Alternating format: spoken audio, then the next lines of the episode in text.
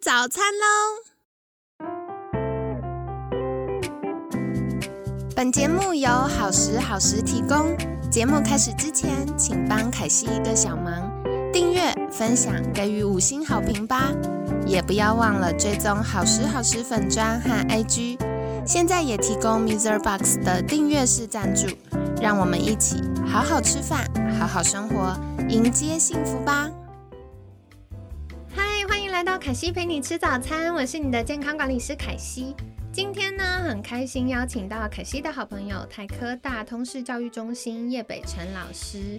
北辰早安，早安，各位听众早安，凯西早安。好的，星期四，我今天想要来聊聊的是，因为我服务很多的客户，我就发现，嗯，很多人现在有肾上腺疲劳的状况。那当然，肾上腺疲劳有很多是跟呃大脑神经传导物质啊，或者是跟他生理状态有关。可我发现也有很大一部分是跟心理状态有关。然后我进而就观察到，呃，很多有肾上腺疲劳的人，他可能也会出现慢性疲劳，所以他就会容易有过劳的状态，或者是逃避心理。那我自己很喜欢日剧《月薪娇妻》里的一句话，他就是说。逃避虽可耻，但有用。我常常把这句话送给我的客户们，因为我觉得，嗯，它帮助我们不要在呃情绪很紧绷，然后身体状态也很紧绷的当下硬碰硬。可是，我觉得如果只停留在逃避，就会错过很多成长或人生的风景，就很可惜。所以想请教北辰，这中间到底要怎么拿捏呢？那首先，第一个我想聊的就是，到底完美主义好还是不好？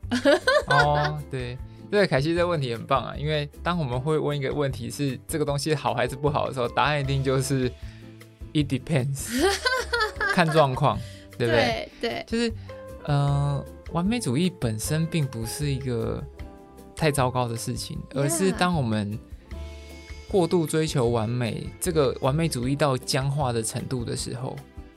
那可能就会出一些问题，意思是说每个人都可以想要想要自己很好啊，我们都想要更好，我们想要完美，这 OK 的。那我们所有在各个领域追求顶尖的人们，都是想要追求完美的人，对。可是如果说我们目标设定的不切实际，例如说我希望我短期内就要达到完美，我希望有永远都要完美，我每一次表现都要完美，那这本身就是一个。根本不就不可能存在的状态啊！我想要引用一个英国的心理分析大师哈温尼考特他讲过的一句话，他说：“我们要当一个够好的妈妈就好了，good enough mother。”嗯，不要当一个完美的妈妈。他提到这件事情是说，因为完美的妈妈不存在。对，所谓的完美妈妈就是我随时知道我的小 baby 想要什么，他饿了我就会喂他奶，他尿不湿了我就会帮他换尿布。然后他现在冷了，我就要给他温暖；他现在需要有人抱一抱，我就马上抱他。那问题是小 baby 不会表达，对你根本不知道他要什么。所以，当你想要当一个完美的妈妈，你想要满足婴儿所有的需求，而且满足他所有需求是不可能的，因为我们根本不知道他现在有什么需求的时候，而且还无法预备。没错，他说，当你想要当一个完美的妈妈。这个会像一个黑洞一样吸光你所有的精力，没错。所以你只会造成把自己变成一个精疲力竭的妈妈。对对，所以他就会觉得说，这个某种程度，他用一个更像呃一个心理上或精神状态上的，你要相信自己当一个够好的妈妈就好了。对对啊，那我觉得这个可以援引到完美主义的概念。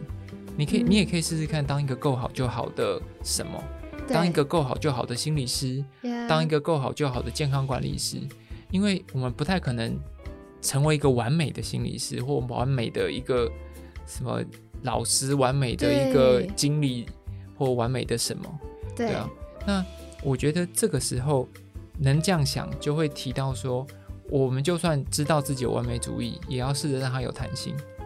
比如说啊，现在就是时间很紧迫。我能不能够在紧迫的时间内就交出一个八十分甚至七十分的东西就好了？虽然我觉得我可以做到一百分，或者是我觉得我应该要做到一百分，可是我不用每次总是要做到一百分，我的一百分 可不可以因为我实际的状况、因为时间、因为资源而能够有所调整？我觉得大家就应该去这样挑战自己的想法。我非常非常喜欢北辰分享这件事，因为我以前是一个非常追求完美主义的人。就是在很累吧？很，我觉得那时候真的搞死自己，因为我就会觉得每一个我会很精准，然后颜色、空间、灯光、温度，然后谁要怎么样，然后一切都要很美、很顺畅，然后只要有一个小小小小的不完美，其实整个可能活动或那个过程。还是成功的，但那个小小完美会让我困扰很久，甚至会困扰好几个月。然后到下次要办活动的时候，它会带给我极大的压力。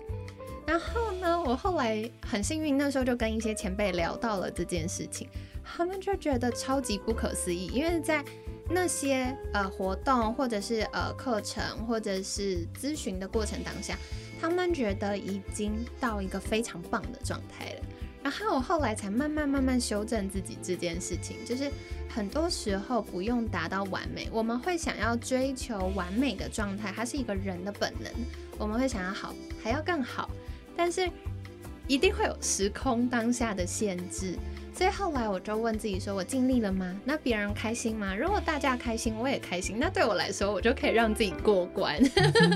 呀，这很棒的想法。对，所以我觉得这蛮有趣的。然后这也是额外跟大家闲聊。我真的常常发现，会追求完美的人，有完美主义的人，特别容易肾上腺疲劳，就是会给自己的身心在没有特别意识到状况下带来，呃，超过可负担的压力。对，所以。嗯，回到我们这几天聊到的，我觉得觉察很重要。嗯，嗯，就是带着觉察。那说到觉察，我就要来请教北城市，我们怎么样觉察自己已经过劳了？觉察自己过劳哦。对，嗯，这跟压力有点像啊。主观就觉得说自己过劳就是过劳，但是我觉得我通常假设有个案跟我这样讲的时候，我可能会问他几个问题。第一个。基本的生理功能、生活功能如何？例如说吃东西，你的食欲，像很多呃，比如说过度加班的、过劳的人，他就会说：“哎，我其实都没办法吃得下。”好，以前正常就是大家订便当嘛，一个便当吃完。可是我最近因为这个专案超级累，我便当吃个两口，我就觉得吃不下，食不下咽的感觉。对，好，或者是说睡眠受到影响。啊，晚上就是觉得睡不着啊，翻来覆去，半夜醒来好几次，好，或者是闹钟还没响就先醒来了，又睡不回去，好，甚至是有些时候就是已经累到觉得说整个脑袋都麻痹了，然后回到家就只想要划手机，对，然后睡前明明就很累了，还是拼命划手机，类似像这样，就不管你是主动或者是被动的失眠，啊，睡不好这件事情，或者是你发现自己的情绪。有的人发现自己压力大或过劳，他的反应非常的特别。他说：“我最近常常跟人家吵架，我就知道我状态不太对。”对，没错，很容易愤怒。对，就是像我好可爱，我很常在节目上举这个例子，就是以前有个客户，他就跟我分享说：“可惜，我觉得我最近变成一个很没有礼貌的人。”我就说：“怎么了？”他就说：“以前搭捷运的时候，人家撞到啊，因为捷运很挤嘛，上下班时间，所以。”呃，撞到我这就小事，他也不会放在心上，甚至不会注意到。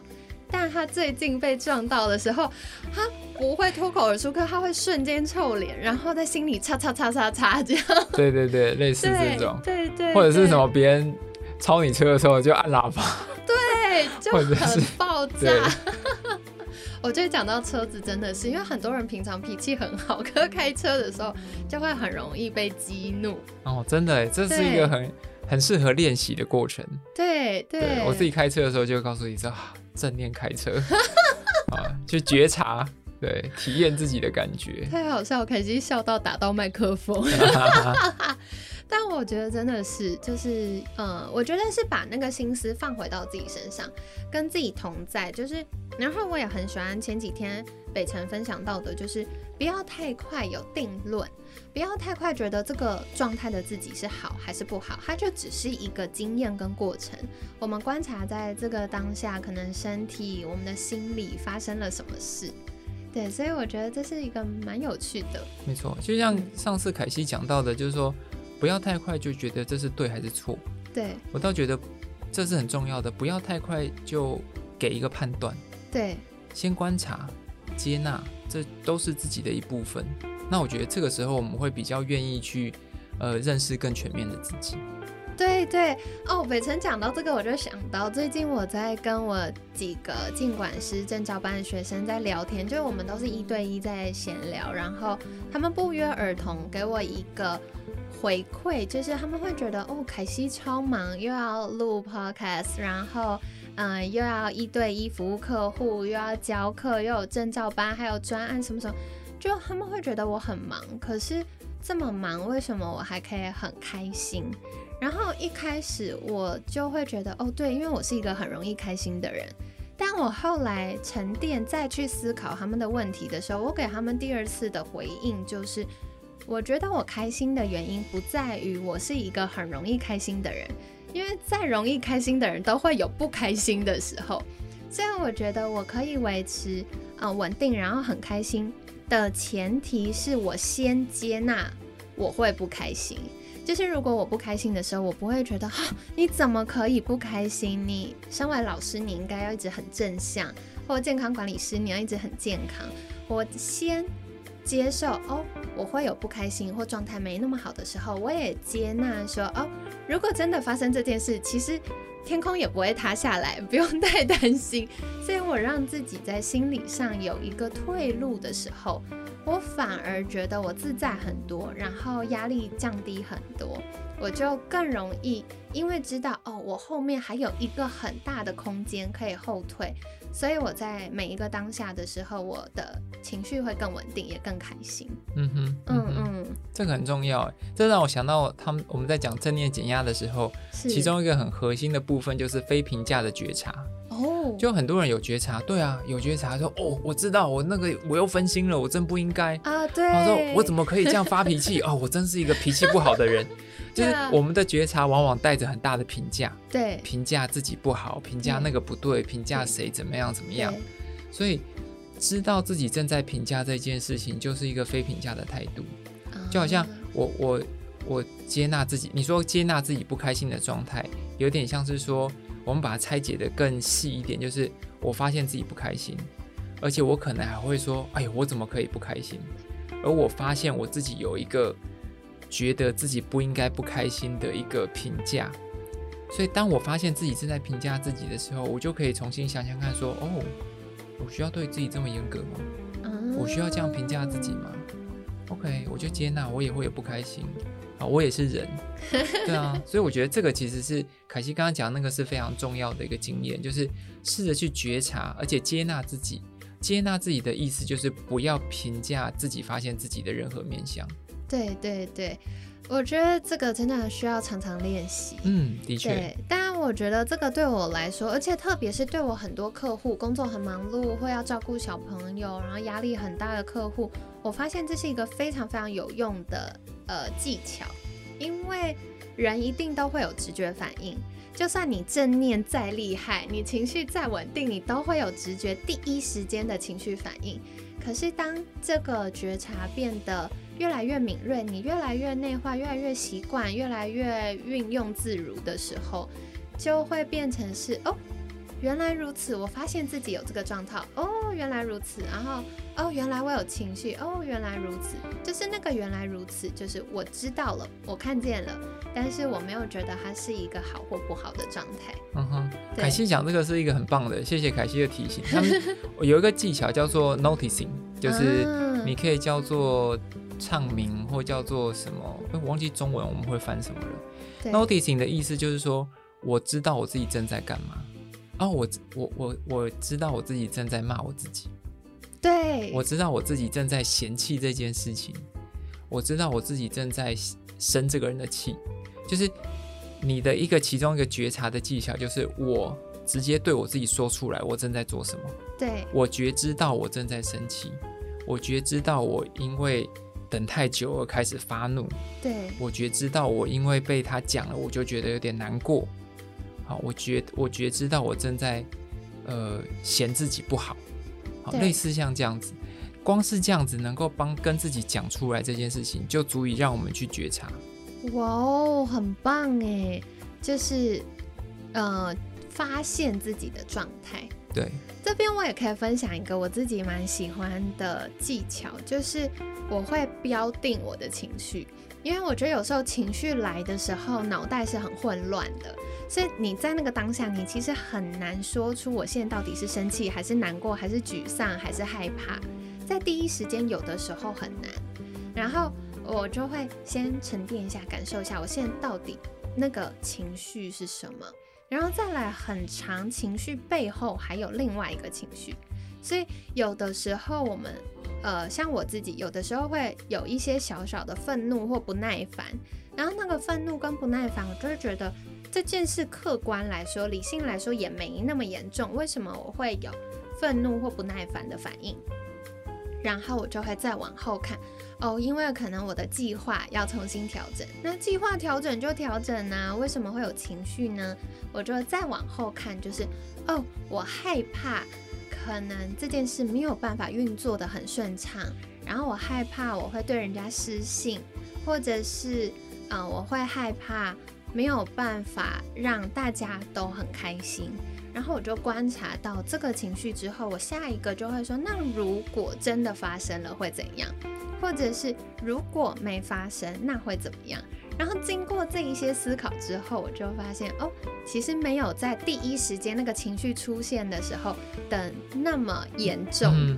对对对，所以就觉得，哎，这也是我在呃这一段时间使用它之后发现蛮有趣的事情。这是个蛮好的技巧，啊认知行为治疗好像会用这一类的技巧。哦，真的吗？哦，好酷！真的。好，那像我可以跟我的心理学老师说，我还没有完全丢光光，学以致用，学以致用。对，所以也跟大家分享，因为我觉得。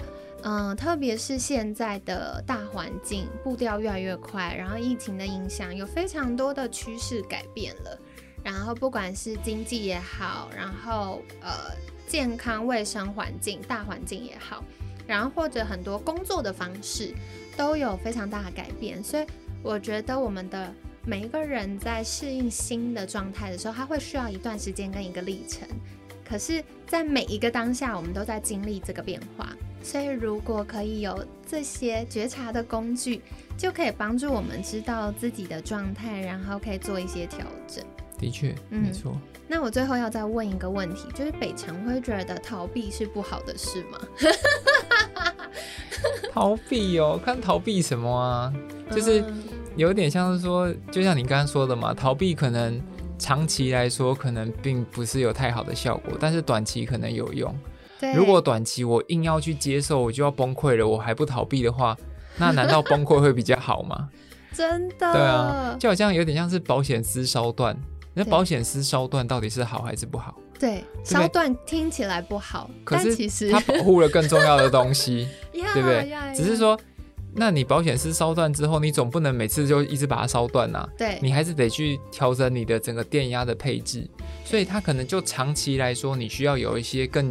更建设性的作为，但是短期某些时刻逃避不见得是一件坏事，至少你保护了自己，免于自己，比如说崩溃啊，或者是陷入太强烈的负向情绪当中。对对，但是呃，逃避有很多种嘛，因为有的时候呃，你你可以有一些比较建设性的逃避，例如说 你现在觉得压力很大，我想要逃避一下，那你可以去划手机，你也可以去慢跑。呀，那或者是你就说，那那我去散步，我去整理东西，那感觉好像都比划手机或追剧要好一点。对，就是对。看他逃避，可能你可以把逃避行为排序，然后你选比较相对来说健康一点。对，有不同的策略。对对对，类似像这样子。对对，而且这个我可以分享自己的经验，因为我从国中开始就不看电视。对，所以一直到大学毕业，太佩服了，这怎么办到的？我觉得可能是因为我社团生活太精彩，导致没空看电视。哦，也有更吸引你的东西。对对对，就是玩很疯这样子。但我也要感谢我妈，那时候我的人际关系全部是靠我妈追剧，告诉我重点提示最近在流行什么剧哦，然后明星是谁，我就可以跟朋友们聊天。但我觉得很有趣的是，我到呃这五六年间开始练习看电视，然后练习看电视比较有罪恶感，然后到后来我练习追剧，然后我可以练习就是追剧不要有罪恶感这件事，然后我就发现哇。很有趣是，呃，有的时候它是一个简便的逃避行为，可是如果太过沉溺的时候，它会带来下一个压力。嗯，对，所以适度的一点点，它可以帮助我们先脱离那个情境，嗯，先保护自己。但我也蛮认同北辰说的，所以我常常追剧追追，觉得有点无聊，我就开始打扫。然后我家每次开始突然变得很干净的时候，就是压力大的时候，就压力大，或者是我们家那阵子吃的比较好的时候，就是我逃避躲在厨房，就会一直煮一直煮这样子。所以我觉得哦，这就是我观察到自己的行为转换。嗯嗯，对啊，就是你没有听过一个学术笑话，就是大部分的硕士生要开始写论文的时候，他们的桌面都会特别干净整齐。对，要开始写论文的时候，原本所有不重要的小事都突然变得无比重要。对，无比重要，真的。就是一个小小的逃避行为吧？对，但我觉得蛮好的，就是有一个缓冲。嗯，对，缓冲是重要，也是很好的。但是就像刚北辰提到，其实我们在服务呃健康管理的客户聊到肾上腺疲劳的时候，我们当下也会给他一个缓冲的建议。但长期的健康状况，我们还是需要做一些长期的规划跟调整。所以在生理跟心理的概念是一样的。嗯哼，嗯，了解。好哟，所以今天也很感谢北辰跟我们聊到这个话题，就是 到底如何摆脱逃避心理跟过劳呢？我觉得就是。刚刚北辰给我们非常非常简单而明确的原则，就是你开始觉得自己过劳的时候，那你大概就过劳了。嗯所以，然后另外是生理上的一些需求，的确哦，因为我们在健康管理也观察到，通常大家优先放弃的都是很重要生理需求，比如说好好吃营养的三餐，比如说呃该喝水尿尿。比如说，该好好睡觉，有充足的睡眠时间，稳定的睡眠，这些都是很好的观察指标。那更简单的就是，比如说有些人会开始容易便秘、腹泻或生理期递延，或者是还会开始觉得失去热情。以前很喜欢跟朋友聚餐、出去玩。然后很喜欢去旅游，然后很喜欢看电影、逛街。突然这些事情他都提不起劲，失去兴趣。对对对，那这个也是很重要的指标。那嗯，大家就可能需要开始做下一阶段的思考：是我现在需要调整我的生活哪一个面向呢？还是我需要先抽离那个场景呢？还是我有一些长期的身心健康策略需要为自己规划这样子？那另外呢，我觉得啊，完美主义这件事情，追求完美是好的。可是就像刚刚北辰跟我们分享到的，就是如果逼自己一定要是一个面面俱到，然后每个面相都达到一百分的人，这件事就太挑战了，也很难做到。所以有没有可能，我们给自己一个新的标准，是够好就好？那那个够好对大家来说？